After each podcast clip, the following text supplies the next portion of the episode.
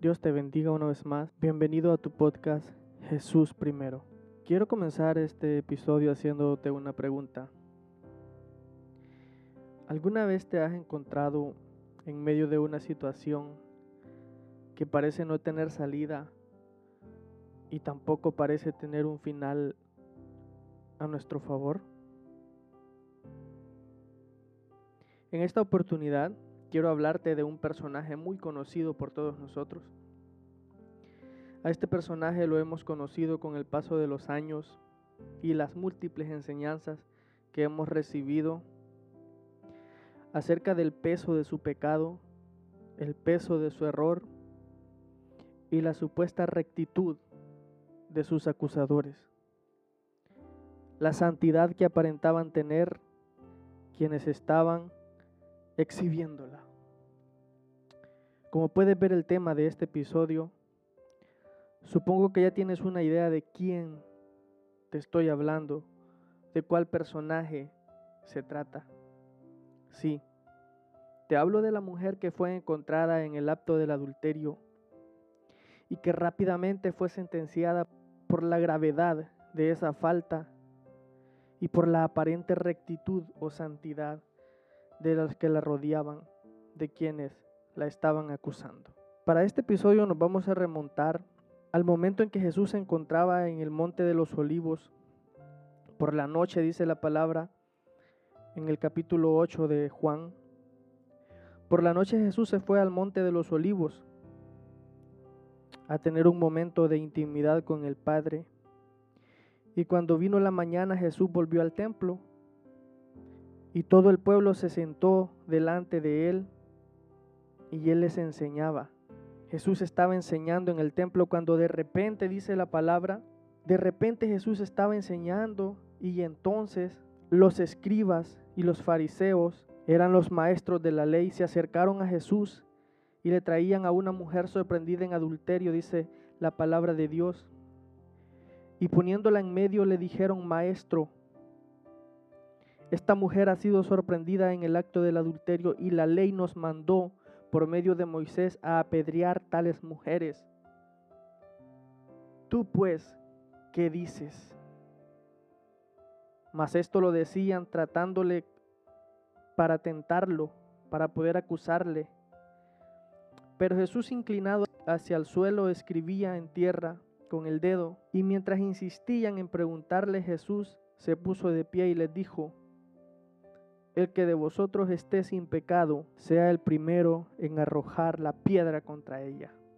E inclinándose de nuevo al suelo, Jesús siguió escribiendo en tierra.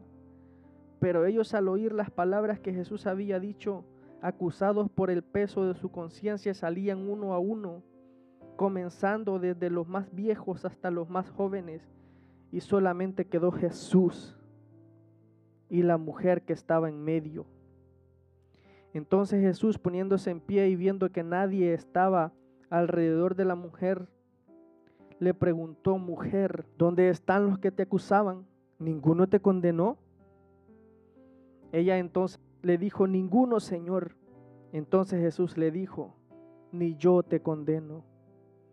Vete y no peques más. Qué maravillosa palabra hemos leído. Qué increíble historia. Si podemos usar nuestra imaginación y podemos reproducir en nuestra mente el episodio que estaba pasando esta mujer, podemos ver que ella posiblemente ya sabía que eran sus últimos minutos de vida. Desde el momento que la encontraron, la encontraron ejecutando su error.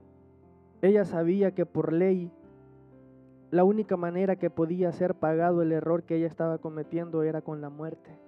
Yo me imagino la manera en que fue presentada a Jesús esta mujer. Si tú pones atención a lo que leímos, dice, y la llevaron delante del maestro, o sea, la llevaban casi arrastrada. Yo me imagino semidesnuda con el pelo alborotado porque la habían encontrado ejecutando su error. Pero estos hombres que la llevaban en el afán de dar a conocer el error de la mujer y exaltar la supuesta rectitud de ellos. Así la llevaban y la presentaban delante de todos. Y esta mujer sabía que eran sus últimos minutos de vida. Ella lo sabía. Los hombres que la atraparon lo sabían y parecía disfrutar el momento. La multitud expectante también lo sabía. Y yo me imagino a todos exigiendo explicaciones, buscando respuestas. Y por qué no mencionar que también exigían aquella justicia divina que la ley les mandaba por medio de Moisés. Y hablando de esta, de esta justicia, muchos ya estaban listos para ejecutar dicha justicia de la manera que ellos conocían. ¿Y cuál es esa manera? Con el peso de una piedra en sus manos, lista para ser lanzada, lista para ellos ejercer de jueces, dando justicia al error de esta mujer, con el peso de las piedras que ellos ya tenían listos para tirar. Pero ¿sabes qué es lo más importante? Que Jesús también sabía lo que esta mujer había hecho. Y antes de continuar, no sé si ya te has identificado con esta historia. Muchas veces podemos llegar a estar atravesando un momento de ser acusados. ¿Cuántas veces hemos sido acusados? ¿Cuántas veces hemos sido señalados? ¿Cuántas veces hemos sido exhibidos? Lo mismo que esta mujer, hemos sido puestos al medio y muy probablemente nuestras acciones les ha dado la razón, así como a estos hombres les daba la razón y les daba el valor para poder venir y ellos querer exaltar la rectitud que en ellos había acusando a esta mujer. ¿Cómo identificamos a estas personas? ¿Cómo identificamos a quienes nos buscan acusar constantemente? La Biblia claramente lo describe y son este grupo de personas que siempre están hablando del error ajeno para ocultar su error y en su justificación dicen hacerlo por el bien de la iglesia o por el bien del mismo acusado, sea por el bien tuyo por el bien mío. Están tan pendientes y prestos para señalar y acusar sin piedad y constantemente exigen justicia, pero cuando solamente se trata de los demás Viven indignados y no soportan el pecado. Incluso hay quienes dicen oler el pecado. Imagínate tú estar en esta condición. ¿Sabes cómo Jesús llama a este grupo de personas? Le llama hipócritas. ¿Por qué les llama hipócritas? Porque le dice que buscan sacar una pequeña basura del ojo del hermano cuando entre medio de sus dos ojos tienen una viga que les impide ver más allá, que les impide ver la profundidad de la situación. Qué importante es que Jesús sepa tu error. Qué importante es que Jesús se identifica contigo. Si tú te fijas, cuando todos estaban presionando al maestro para que también dictara sentencia contra esta mujer, Jesús no dejó de enseñar se inclinó a escribir en el suelo, dice la palabra. Y mientras ellos estaban queriendo presionar al maestro para que dictara la sentencia de la ley para esta mujer que era la muerte, Jesús dictó para esta mujer gracia. Y es que el peso de las piedras pierde su valor cuando la gracia cae sobre ellas. El peso que acusaba a esta mujer en la piedra de las manos de aquellos hombres, de aquella multitud, Solamente bastó una palabra de gracia para que estas piedras quedaran sin valor, quedaran sin peso. Jesús fue directamente a la raíz, fue directo a la profundidad, fue a lo más íntimo. Jesús no le habló a las personas que estaban alrededor de esta mujer. Jesús le habló a su conciencia, Jesús les habló directamente al corazón. Porque de eso se diferencia la gracia con la ley. ¿Por qué? Porque en la ley ellos podían esconder sus faltas matando a la mujer. En la ley ellos podían esconder sus errores, supuestamente haciendo la justicia que la ley les mandaba con esta mujer. La ley es superficial, pero Jesús fue interno. La gracia directa al corazón les habló y les dijo, de todos ustedes que están acá, de todos los que tienen la piedra en la mano directamente para lanzarla contra esta mujer. El primero de ustedes que esté libre de pecado, que esté libre de errores, que sea el primero en lanzar la piedra. Y detrás de él la lanza el siguiente que esté libre. Y todos los que estén libres de pecado van a lanzar la piedra contra esta mujer. Y qué maravilloso es cuando ves el accionar de la gracia sobre la ley.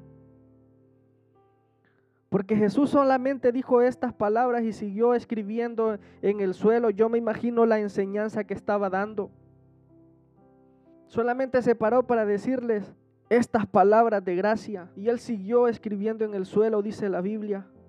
Y de repente, cada hombre viejo, cada hombre joven, cada mujer vieja, cada mujer joven.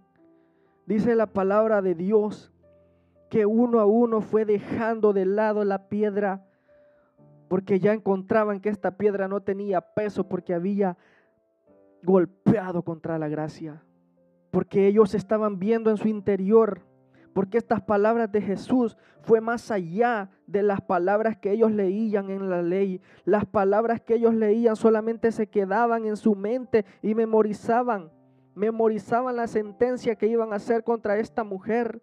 Pero Jesús cuando les dice la gracia, les entró al corazón les entró al corazón y ellos no pudieron hacer más porque cuando, Jesús entró en sus corazones con la gracia, ellos pudieron ver que estaban incluso más sucios que la mujer a quien ellos querían matar. Oh, pero ellos se daban golpes en el pecho antes de todo porque estaban exhibiendo un error. Oh, pero ellos daban, ellos se sentían con gozo. Ellos sentían euforia por el momento que habían logrado, por el momento que habían logrado conseguir.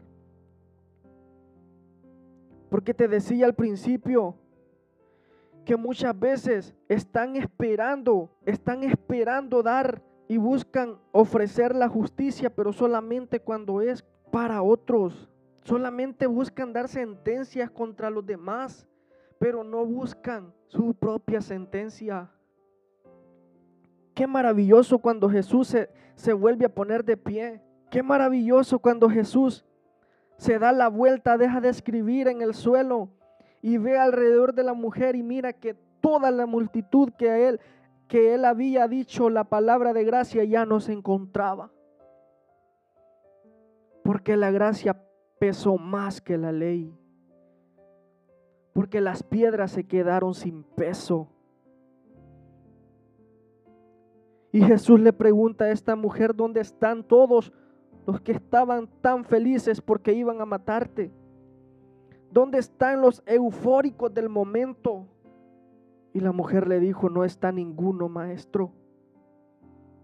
No queda nadie.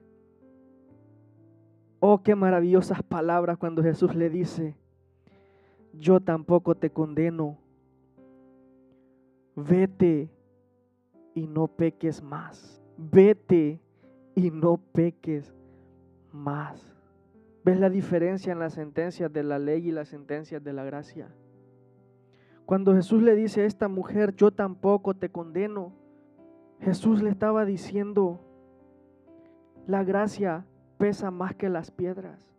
¿Tú te has fijado cómo las gotas de lluvia caen y al nomás tener contacto con la superficie explotan. Esa es la gracia.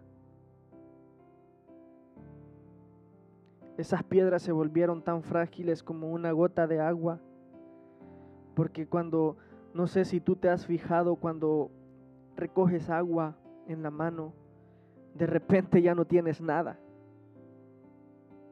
Las piedras de estos hombres, las piedras de estas mujeres, de repente cambiaron su estado natural y ya no eran estado sólido, eran estado líquido porque desaparecieron de sus manos. Pero es necesario para que las piedras pierdan el peso. Es necesario que tú y yo demos a conocer el peso de la gracia. Esa gracia que un día tú y yo recibimos, no por merecerla, porque tú y yo no merecíamos la gracia que Dios puso en nosotros.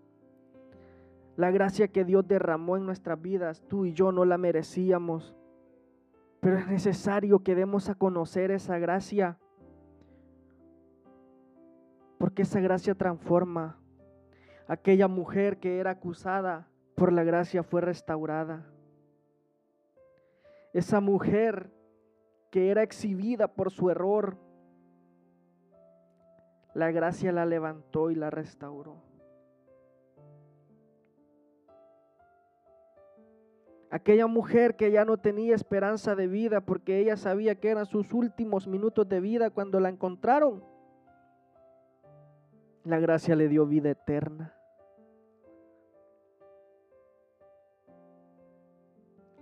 Tú y yo somos responsables de compartir la gracia que Dios puso en nosotros. Y es momento que dejemos de tirar piedras. Es momento que en nuestras manos ya no tengamos piedras sino que de nuestros labios salgan palabras de gracia, palabras de restauración, palabras de edificación. ¿Sabes por qué? Porque tú y yo somos reflejos de Jesús, porque tú y yo representamos a Jesús acá en la tierra. Sería muy triste que tú y yo nos encontremos en el grupo de los acusadores, intentando ejercer justicia divina cuando no es nuestra tarea. Cuando Jesús dio la gran comisión a sus apóstoles y les dijo, id por todo el mundo, predicad el Evangelio a toda criatura, el que creyere y fuere bautizado, éste será salvo. Jesús no, le, no les entregó piedras. Jesús les dijo, predicad el Evangelio. ¿Y qué significa Evangelio? Buenas nuevas, buenas noticias. En otras palabras, Jesús les dijo, llevad mi gracia por todas partes y por medio de la gracia muchas personas vendrán a sus pies.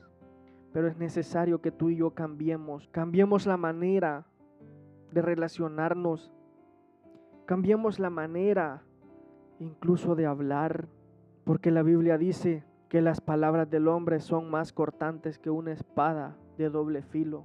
Tú y yo somos llamados a llevar palabras de vida. Tú y yo somos llamados a dejar sin peso las piedras, hacer que las piedras que puedan presentarse se estrellen contra la gracia y se disuelvan como gotas de agua cuando tocan la superficie. Si por algún motivo alguna vez te has encontrado en este panorama de acusador y dañaste a alguna persona, ora al Padre por él. Pídele que le restaure y si tú tienes comunicación con él, pídele perdón. Quítale el peso de la piedra que lanzaste sobre él y haz caer sobre él la gracia que Dios ha dado a ti. A esto estamos llamados. Que el Señor te bendiga y que el Señor te guarde y que el Señor te dé sabiduría, que el Señor te dé entendimiento para poder seguir esparciendo su gracia por donde quiera que tú y yo nos movamos. Será hasta la próxima en este tu podcast Jesús primero. Recuerda siempre la importancia de tener a Jesús como enfoque número uno de nuestras vidas. Que el Señor te bendiga.